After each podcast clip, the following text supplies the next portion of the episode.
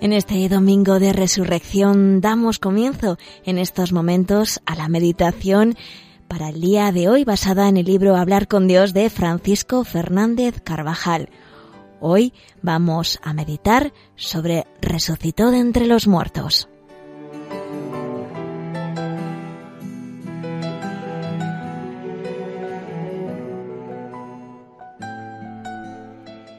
En verdad ha resucitado el Señor, Aleluya. A Él la gloria y el poder por toda la eternidad. Al caer de la tarde del sábado, María Magdalena y María, Madre de Santiago, y Salomé compraron aromas para ir a embalsamar el cuerpo muerto de Jesús. Muy de mañana, al otro día, llegan al sepulcro, salido ya el sol, y entrando, se quedan consternadas porque no hallan el cuerpo del Señor.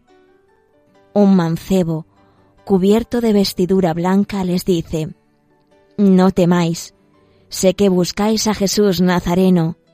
No está aquí, porque ha resucitado, según predijo. Ha resucitado, Jesús ha resucitado, no está en el sepulcro. La vida pudo más que la muerte la resurrección gloriosa del Señor es la clave para interpretar toda su vida y el fundamento de nuestra fe. Sin esa victoria sobre la muerte, dice San Pablo, toda predicación sería inútil y nuestra fe vacía de contenido. Además, en la resurrección de Cristo se apoya nuestra futura resurrección porque Dios, rico en misericordia, movido del gran amor con que nos amó, aunque estábamos muertos por el pecado, nos dio vida juntamente con Cristo y nos resucitó con Él. La Pascua es la fiesta de nuestra redención y por tanto fiesta de acción de gracias y de alegría.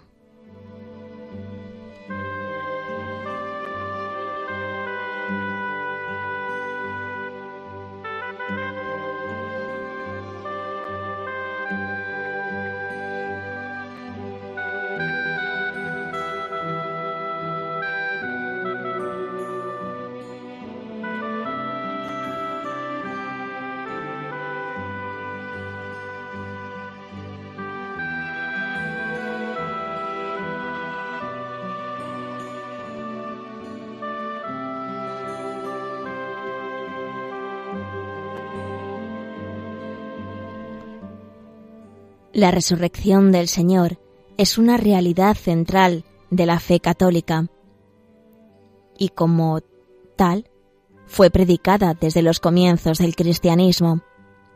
La importancia de este milagro es tan grande que los apóstoles son, ante todo, testigos de la resurrección de Jesús. Anuncian que Cristo vive y este es el núcleo de toda su predicación. Esto es lo que después de los siglos nosotros anunciamos al mundo. Cristo vive. La resurrección es el argumento supremo de la divinidad de nuestro Señor. Después de resucitar por su propia virtud, Jesucristo glorioso fue visto por los discípulos que pudieron cerciorarse de que era Él mismo. Pudieron hablar con Él le vieron comer, comprobaron las huellas de los clavos y de la lanza. Los apóstoles declaran que se manifestó con numerosas pruebas, y muchos de estos hombres murieron testificando esta verdad. Jesucristo vive, y esto nos colma de alegría el corazón. Esta es la gran verdad que llena de contenido nuestra fe. Jesús, que murió en la cruz, ha resucitado, ha triunfado de la muerte, del poder de las tinieblas, del dolor y de la angustia. En Él lo encontramos todo, fuera de Él nuestra vida queda vacía. Se apareció a su Madre Santísima, se apareció a María de Magdala, que está loca de amor, y a Pedro y a los demás apóstoles, y a ti y a mí, que somos sus discípulos y más locos que la Magdalena. ¿Qué cosas le hemos dicho? Que nunca muramos por el pecado, que sea eterna nuestra resurrección espiritual. Y has besado tú las llagas de sus pies. Y yo, más atrevido, por más niño, he puesto mis labios sobre su costado abierto.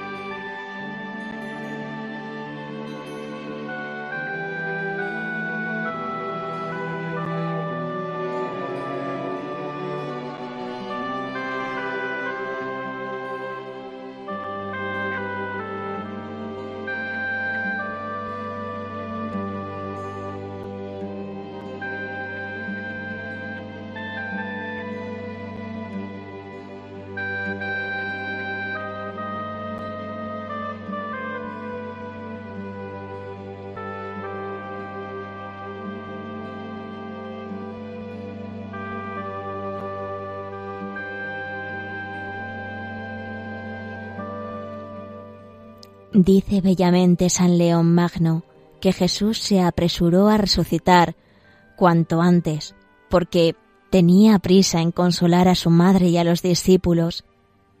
Estuvo en el sepulcro el tiempo estrictamente necesario para cumplir los tres días profetizados.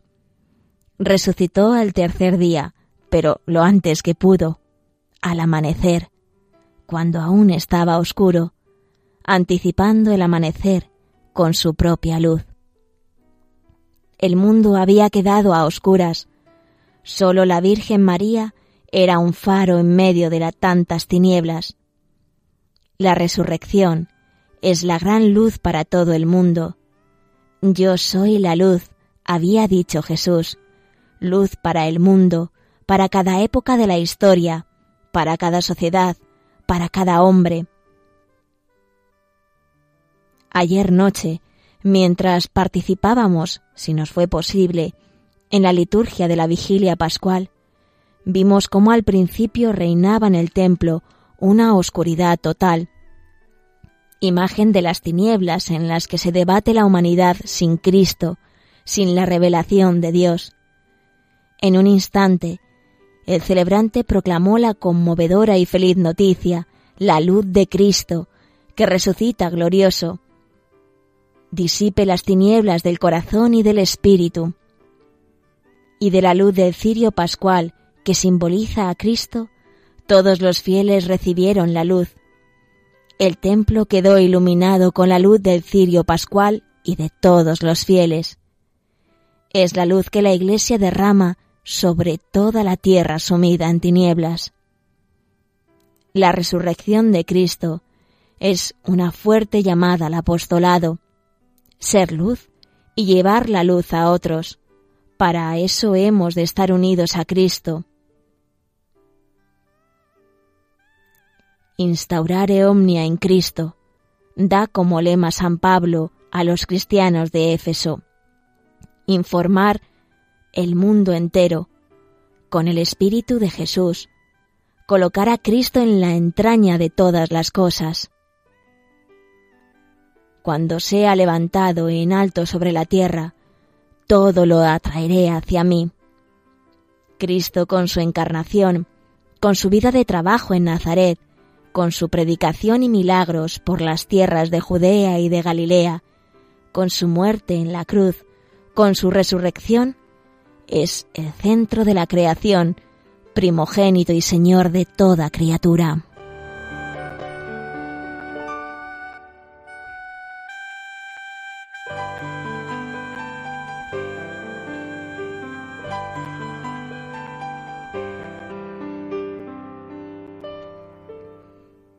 Nuestra misión de cristianos es proclamar esa realeza de Cristo, anunciarla con nuestras palabras y nuestras obras. Quiere el Señor a los suyos en todas las encrucijadas de la tierra. Algunos los llama al desierto. A desentenderse de los avatares de la sociedad de los hombres para hacer que esos mismos hombres recuerden a los demás, con su testimonio, que existe Dios. A otros les encomienda el ministerio sacerdotal. A la gran mayoría los quiere en medio del mundo, en las ocupaciones terrenas. Por lo tanto, deben estos cristianos llevar a Cristo a todos los ámbitos donde se desarrollan las tareas humanas, a la fábrica, al laboratorio, al trabajo de la tierra, al taller del artesano, a las calles de las grandes ciudades, a los senderos de la montaña.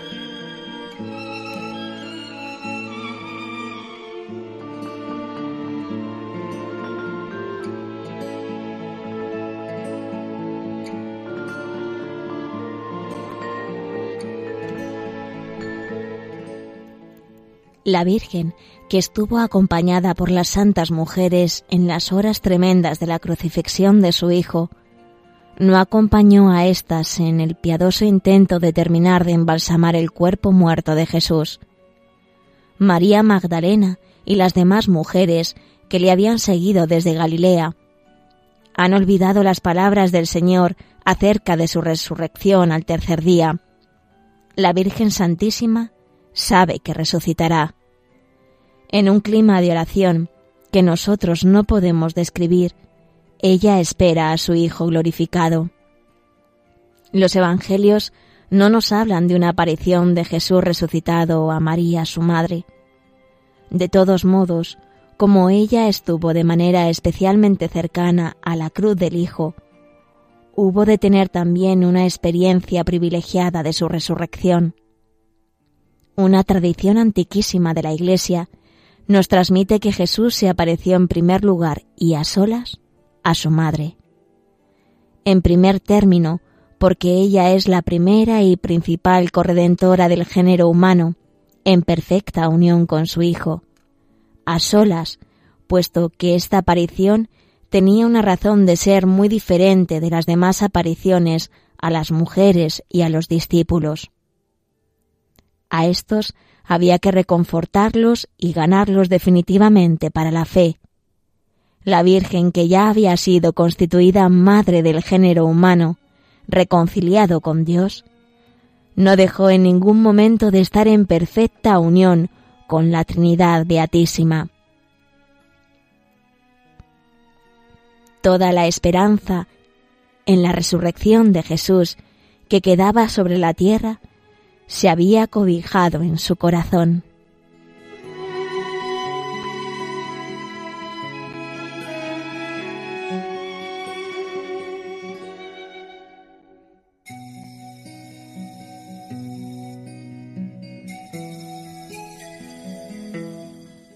No sabemos de qué manera tuvo lugar la aparición de Jesús a su madre a María Magdalena se le apareció de forma que ella no le reconoció en un primer momento. A los dos discípulos de Maús se les unió como un hombre que iba de viaje. A los apóstoles, reunidos en el cenáculo, se les apareció con las puertas cerradas. A su madre, en una intimidad que podemos imaginar, se le mostró en tal forma que ella conociera en todo caso su estado glorioso y que ya no continuara la misma vida de antes sobre la tierra. La Virgen, después de tanto dolor, se llenó de una inmensa alegría. No sale tan hermoso el lucero de la mañana, dice Fray Luis de Granada, como resplandeció en los ojos de la Madre aquella cara llena de gracias y aquel espejo sin mancilla de la gloria divina. Ve el cuerpo del Hijo resucitado y glorioso, despedidas ya todas las fealdades pasadas, vuelta la gracia de aquellos ojos divinos y resucitada y acrecentada su primera hermosura. Las aberturas de las llagas, que eran para la madre como cuchillos de dolor, verlas hechas fuentes de amor, al que vio penar entre ladrones, verle acompañado de ángeles y santos, al que la encomendada desde la cruz al discípulo ve cómo ahora extiende sus amorosos brazos y le da dulce paz en el rostro. Al que tuvo muerto en sus brazos, verle ahora resucitado ante sus ojos. Tiénele, no le deja, abrázale y pídele que no se le vaya. Entonces, enmudecida de dolor, no sabía qué decir. Ahora, enmudecida de alegría, no puede hablar. Nosotros nos unimos a esta inmensa alegría.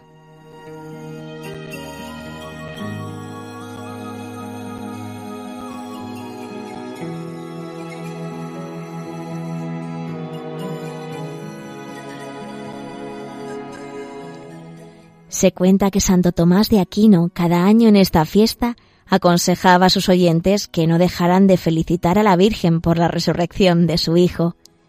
Es lo que hacemos nosotros, comenzando hoy a rezar el Regina Cheli, que ocupará el lugar del Ángelus durante el tiempo pascual.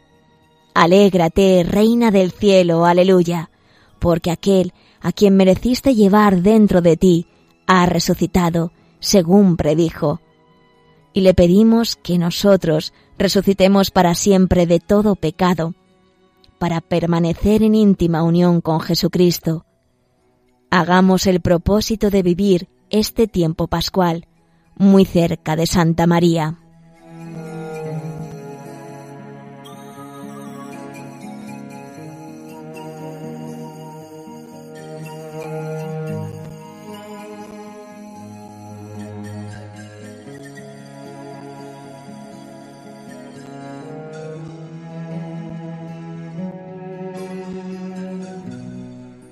Concluimos así la meditación para el día de hoy, basada en el libro Hablar con Dios de Francisco Fernández Carvajal sobre la resurrección de Jesucristo de entre los muertos. Feliz Pascua de Resurrección.